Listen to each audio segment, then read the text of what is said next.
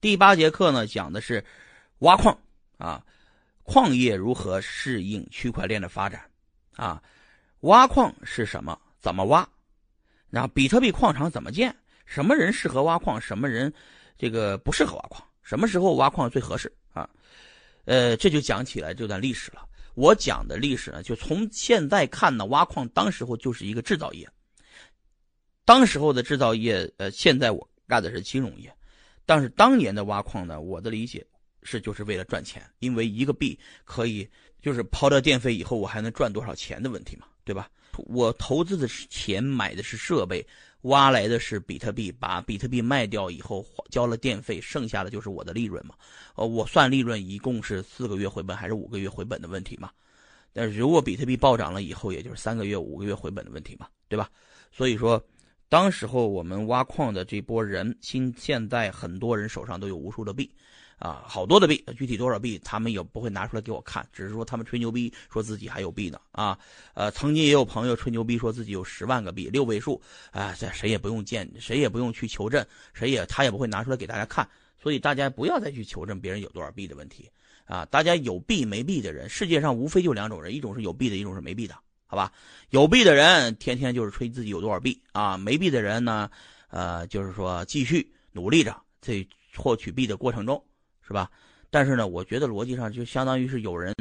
啊，有人拿着家里面有一百幅毕加索的画，那又如何？对吧？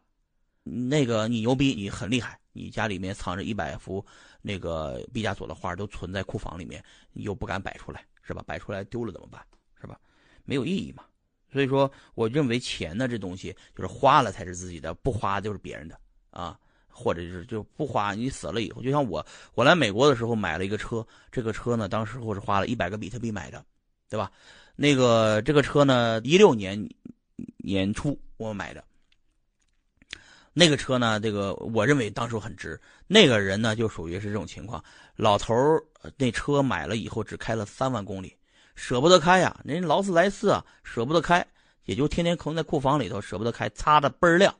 结果老爷子挂了，挂了以后媳妇儿要改嫁，改嫁没办法呀，嫁了个更有钱的，那时候不能留着你前妻前夫的东西，你卖了吧。那老太太就给卖了。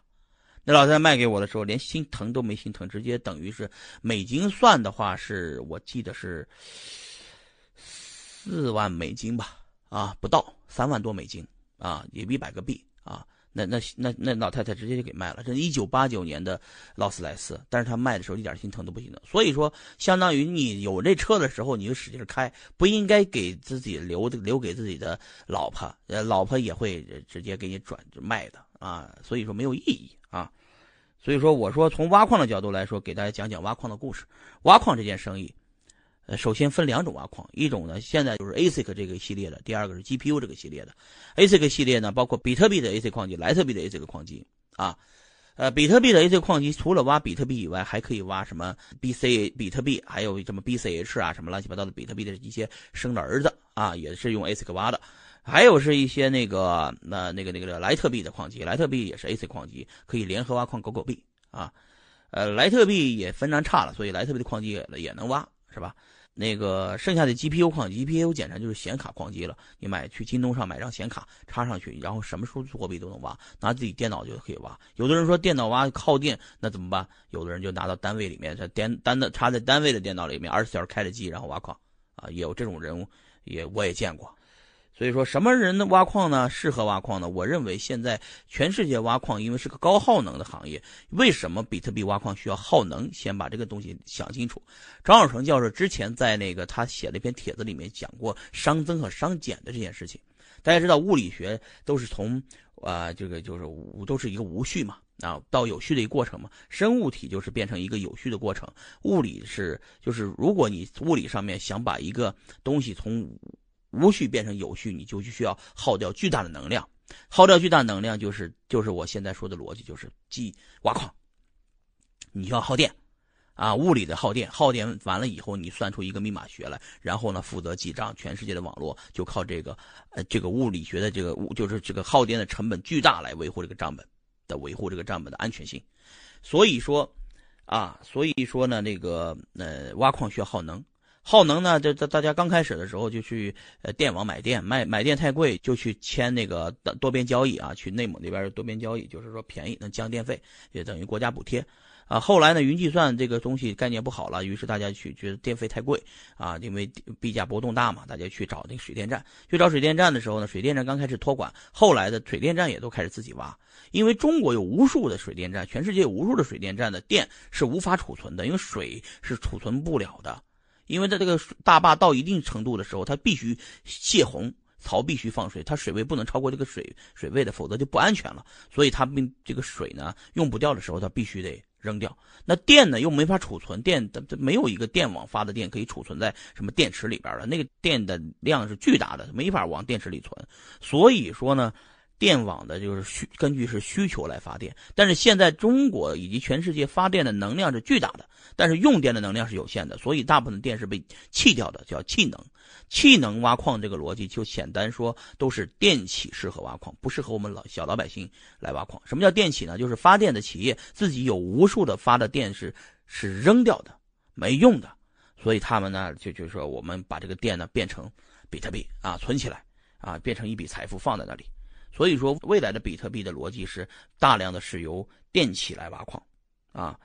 所以说这个。呃，普通老百姓，你们想挖矿矿，用 GPU 挖矿，买张显卡可以挖。但是你们要大规模耗电的这种模式呢，ASIC 挖矿这个模式呢，那这是矿场的矿工们也就别参与了，是吧？你的给帮着电厂呃搭搭矿场，布布矿机，呃做个技术服务方法，抽点成儿挖出来币你抽个百分之二十就行了，是吧？你让电企们呃做做这些事儿，因为电企们呢，人家就是肯定会做到合法合规嘛。是吧？你们要这个自己去做的话，迟早的结果就是，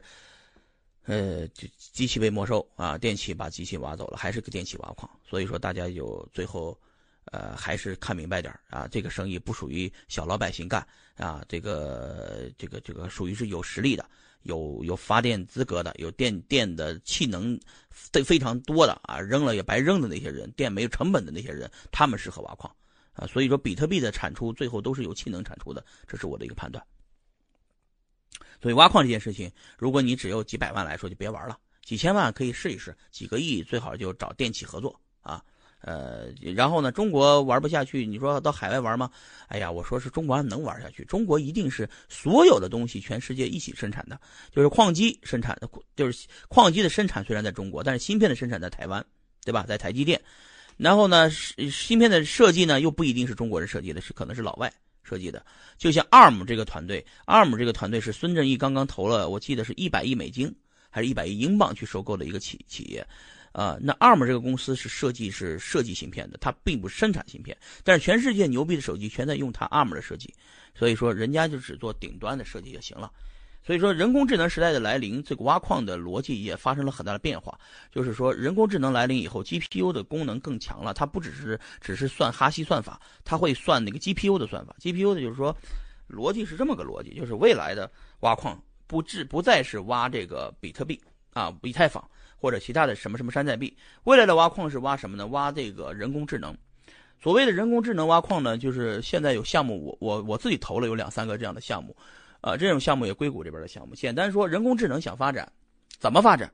人工智能想发展，就必须有大量的算力去运算，有标注的 data，并且加上神经网络深度学习的算法，去不停的运算、不停的计算，才能产出一个巨大的人工智能。啊，这个人工智能里面必须有，简单说，必须有数据。有大量的数据来喂养人工智能，才能产生巨大的智慧。这个智慧的迭代的速度，因为它是七乘二十四小时不停的在运算，所以它的迭代速度非常高。但是它对数据的要求，一定是要求数据是被标注过的 data。标注过的 data，简单说，这个东西简简单说，标注过的 data 啥意思吧？就是说，这个数这个这个数据如果是个平面数据，它没法去识别。是吧？它必须有人来标注，这是个苹果，这是个梨，这是个手机，这是个瓶子，这是个眼镜这个这个东西怎么识别呢？识别就需要有人来去标注它。于是就产生了一个巨大的行业，包括现在这个嗯，腾讯、百度、阿里这些公司都在做人工智能。其实人工智能就是把他们手上的数据啊做标注。做完标注就是人工来标注，标注完以后来，然后建模，建完模以后，然后人工智能去不停的运算，不停的去迭代、去升级。神经网络目前来看是整个人工智能的基本算法，还没有比这个超过去的。所以说有很多的公司，包括阿瓦隆和 Bitman，就是我的两个朋友的公司，一个是小韩吴继涵的公司，一个是南瓜张叫张南庚他们的成立的公司，就在做这个人工智能。那这个人工智能的芯片怎么研发呢？其实也就是核心还是谁的库呢？还是 N NVIDIA 的库啊，NVIDIA NVIDIA NVIDIA 这个是一个一个一个很厉害的一个呃库，它这它现在的算法和库芯片设计都是用它的库来来设计出来的。所以说大体的模型就是说，未来人工智能整个体系里面需要大量的算力。需要大量的算力，需要大量的可标注的 data，然后加在一起以后，不停的打烂了再算，才能产生一个巨大智慧。这个智慧产生的智慧，包括可以解决这个无人驾驶，因为无人驾驶其实就是摄像头去识别无穷无尽的数据，呃，然后做出判断，该这个车该怎么开。比方说，突然跑在路上行驶着，跑出一只鹿来，你是一个什么反应？跑出一匹马来是什么反应？跑出一条狗来是什么反应？跑出一个人来是什么反应？是吧？然后呢，呃，什么速度下往什么速度发展？前面遇到什么样的风雨天气？是在下雨还是下在下雪？你这个人工智能得识别，这个识别的技术呢，未来肯定是有大量的 data 产生，data 都被标注过，然后不停的运算，然后才能产生一个非常智能的无人驾驶车，否则这无人驾驶车做不出来，知道吧？包括这个现在比较简单的这种人工智能，就包括语音识别，这是非常简单的。就我说过的所有话都可以变成文字，这是非常简单的。我说过的所有的话全部呃就变成不只是文字了，还能变成图像，都有人做出来啊，都是问题不大的。那这个这这个人工智能这个领域的挖矿，是我认为的一个最大的机机会。包括 Faircoin 这个这个类型的，就是 Faircoin，就是说啊，IPFS 星际网络，星际网络就是做一个去中心化的可存储的一个没有封不掉的互联网嘛。说白了就是每个人都每都有 service 嘛，就是每个人的电脑都可以从事啊这个这个这个节点里面的超级超级节点啊，都可以为节点提供呃提供带宽和流量，还有硬盘的空间。现在的所有的数据都是存存储在几个大的互联网公司啊，包括 Google，包括啊苹果。包括 Facebook 啊，包括这个呃 BAT 百度、阿里、腾讯啊，他们手上有大量的 IDC 的机房啊，这些数据存在上面以后呢，呃，就是产生了无数的云计算，是吧？那云计算的速度其实就是大家的数据是硬盘嘛，就是硬盘嘛，就是但是中心化的都存在了这这几个固定的几个机房，比如内蒙的机房，还有贵阳的机房，还有无数的这个这个这个哪哪哪哪哪的机房，就是哪儿电便宜就往哪儿放，哪儿带宽在主干网上就就往哪儿放嘛。但是呢，时代在发生变化。由于这个中心化的这个机房啊，它的数据的安全性以及这个体系很难承载这个未来互联网的发展，所以未来互联网一定会出现更大的存存储集群，就像蜂群一样，它的存储结在每个人手机上面的，每个人的手机的运算能力加在一起产生的算力非常的庞大。所以说，现在的咱们手上拿到的 iPhone 手机以及安卓手机啊，这些手机呢。加在一起的算力的芯片算力是非常庞大的，所以有人就在这个方向去动脑了。我在斯坦福刚刚建了一个项目，就类似于做这样的事情。他用你的手机可以里边手机里边的那个芯片是可以为人工智能提提供运算能力的啊。所以说每个人将来都是矿工啊，不用去天天的去买机器挖矿挣钱。这个思路不适合所有人。可能听咱们这个课的人里面有有十个人里面，不是一百个人里面有一个有这个能力干这个事儿的人就不错了，所以说，别指望每个人都能成为矿工。未来的矿工肯定是人人是矿工，人人矿工就是说用手机就可以挖矿，不一定是用显卡挖矿，用 GPU 显卡挖矿的时代应该会过去啊。所以说这个，呃，有人说 IPFS 出来以后，那硬盘挖矿怎么挖？硬盘挖矿的挖矿逻辑就是买一堆硬盘，然后呃码起来，然后存那个上面的数据。现在 IPS 这个技术发展以后，呃，国内有一包括迅雷的这个。呃，盒子、玩客云，包括这个暴风的盒子，包括鱿鱼宝盒，包括看宝盒啊等等的盒子也出来了。出来了，这盒子有什么功能呢？这盒子其实本质上也是一个存储的一个功能。存储的这个功能解决了什么问题？解决了这个解决了硬盘的问题。说白了就是和网络带宽的问题。也就是每家的路由器上面都插一个这样的设备，时代就会发生变化。大家的数据都存在了自己家里头，然后呢，自己的数据又存在了无数的人的家里头。啊，然后呢，这些数据加在一起就是一个巨大的节点网络，啊，这个速度会更快，而且超过了中心化节点的速度，啊，所以说这个时代一旦来临，我们在一八年会看到的就是各种挖矿的东西出来了啊，包括呃内容挖矿，内容挖矿就是说我来提供内容啊，我也等于变现挖矿啊，就是我得到奖励了嘛，就得到挖矿，所以挖矿不只是硬件挖矿，还可以生产内容去挖矿，生产视频去挖矿，直播也可以挖矿。整个讲课也是一个挖矿嘛，对不对？所有的人都在这里面获取知识，获得一个交信息的节点，也能获取价值，是吧？所以挖矿这个第八节课给大家讲了挖矿这个领域的各种挖法啊，在每个人都能参与进来，这就是未来啊！不是说只有少数人参与的才才有意义，呃，就是大部分人参与的才有意义，这就是未来。